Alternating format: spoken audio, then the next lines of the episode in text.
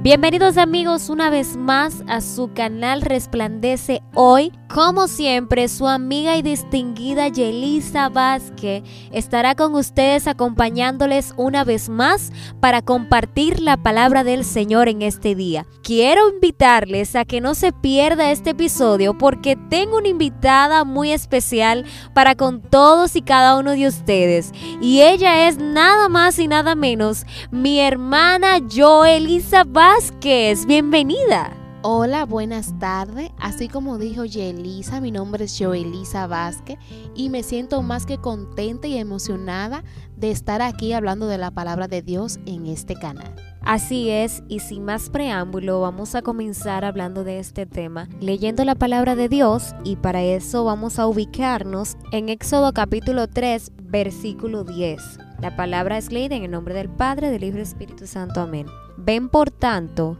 ahora y te enviaré a Faraón para que saques de Egipto a mi pueblo, los hijos de Israel. Entonces Moisés respondió a Dios, ¿quién soy yo para que vaya a Faraón y saque de Egipto a los hijos de Israel? De acuerdo a lo que acabamos de leer, vemos que Moisés tuvo una experiencia con Dios. Y en base a esto vamos a estar tratando este tema, las experiencias de Dios en nuestras vidas espirituales. Pero para llegar a esto, eh, primero quiero que hablemos acerca de tus inicios. ¿Cómo viene Joelisa al Evangelio? ¿Cómo Dios conquista tu corazón? Mi inicio comenzó y es cuando eh, yo era pequeña, mi mamá me mandaba a la iglesia a los cultos de niños todos los sábados. Con el tiempo, mi mamá vino el camino del Señor y así me involucré más en la cosa de Dios. Hasta ese entonces no había tenido una experiencia con Dios, pero como decía al principio, me mantenía yendo a la iglesia con mi madre y mis hermanos. Sí, definitivamente. Recuerdo eh, sus inicios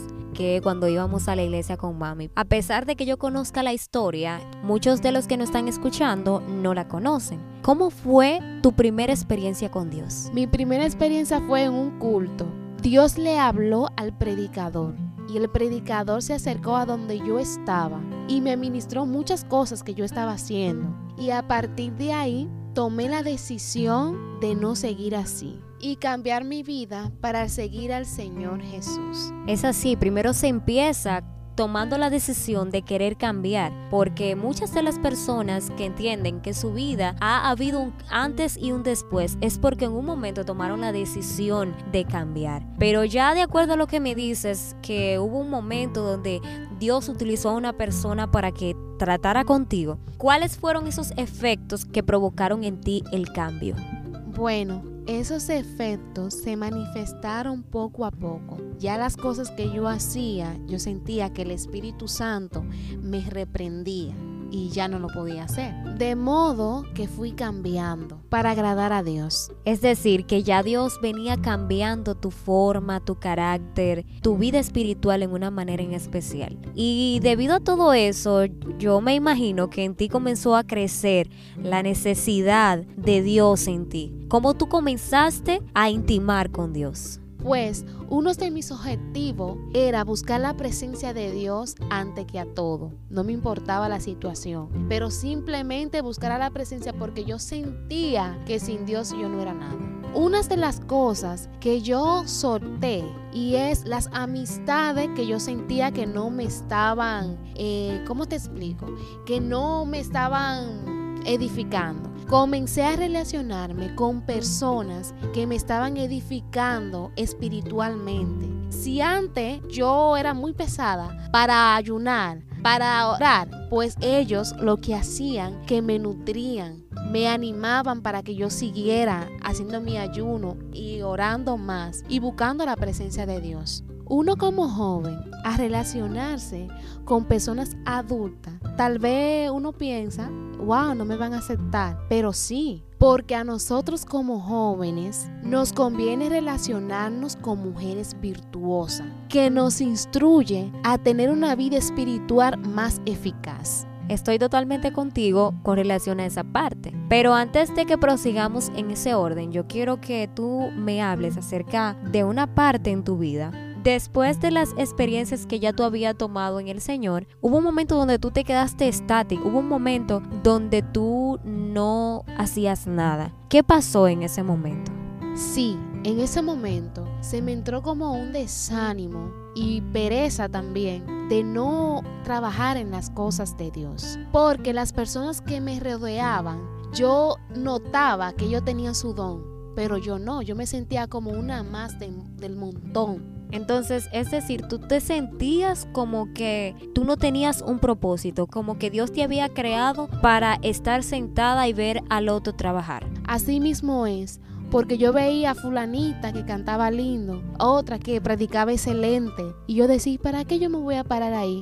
¿Qué voy a decir yo si yo no sé hablar? Si no sé hablar correctamente, si no sé poner las ideas adecuadas que las personas me puedan escuchar bien. Pero no creas, porque tú tienes un talento y no porque no sepas quizás hablar abiertamente, porque te has desarrollado muy bien aquí, has hablado muy bien. Pero tú sabes que soy el enemigo que utiliza a las personas para que nosotros nos querramos o nos creamos inferiores. Así es, yo me he dado cuenta que así es. El enemigo, eh, cuando uno no tiene la mente ocupada, el enemigo le pone cosas en la mente que uno dice, wow, yo no sé hacer eso, yo no sé soltar la palabra, no sé qué palabra voy a decir.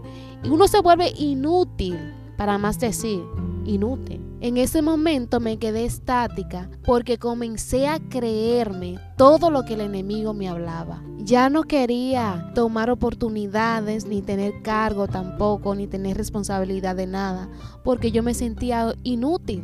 Yo me sentía que nunca me iba a desarrollar. Y ahí es cuando mi madre ve la, situación que yo, cómo me sentía. Entonces ya comenzó a hablarme, a preguntarme qué que yo me sentía.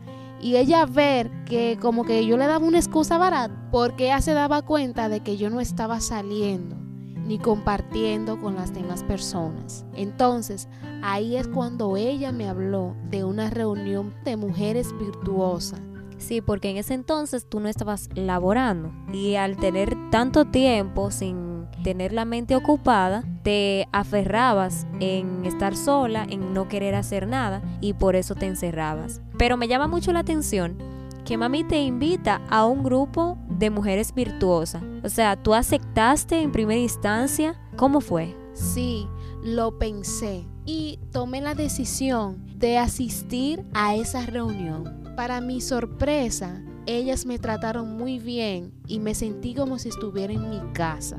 Desde entonces me fui relacionando con ellas y gracias a esas reuniones me fui desarrollando más en mi vida espiritual. Es más, después que conocí esas mujeres, mi vida espiritual fue creciendo aún más y todavía sigue mi vida estable buscando el rostro de Dios. Todo eso me llevó a tener una experiencia en mi vida espiritual con Dios, porque eso me hizo reflexionar que tengo que buscar más de la presencia del Señor. Amén, así es, y, recordar que todo en la vida o todos los procesos que acontecen en nuestras vidas, siempre resaltarlos que son para que nos acerquen a Dios.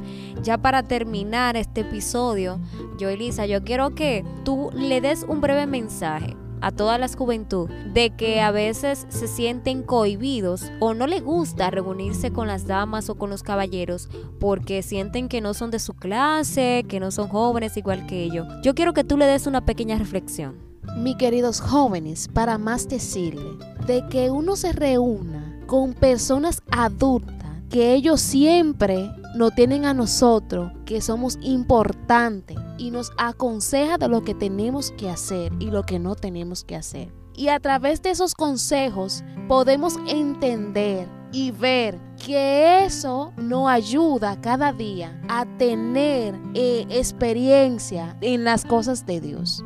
Así es, y es muy importante tener a alguien mayor, con mayor experiencia, que tenga ya conocimientos previos de lo que es la vida, porque nosotros como jóvenes creemos y entendemos que a la edad que vamos o al tiempo en el que transcurrimos, creemos saberlo todo y no es así. Siempre es bueno tener a alguien de escudo, de confidente que esté a nuestro alrededor para nosotros poder tomar de ellos sus experiencias y no volver a cometer los mismos errores que quizás ellos cometieron, porque sus consejos van a ser viables a nuestras vidas. Bueno, en el día de hoy ya hemos terminado nuestro episodio hablando acerca de las experiencias espirituales.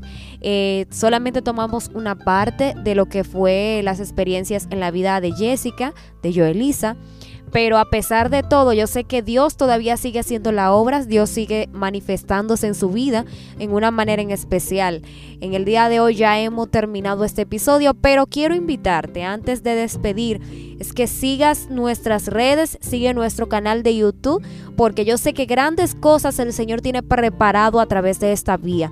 Y no deje de seguirnos, compartir con cada uno de tus contactos este canal y nada, Dios te bendiga y te agradecemos el hecho de que hayas quedado hasta el final. Dios te bendiga y nos vemos en el próximo video.